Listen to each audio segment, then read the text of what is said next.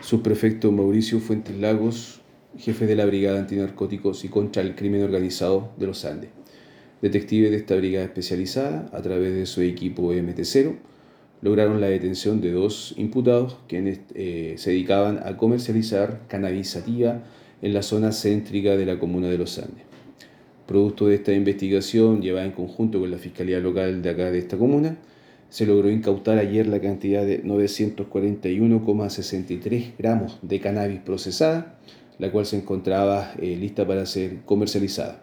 Además, eh, se ingresó a tres inmuebles donde se incautaron evidencias de interés criminalística para la investigación.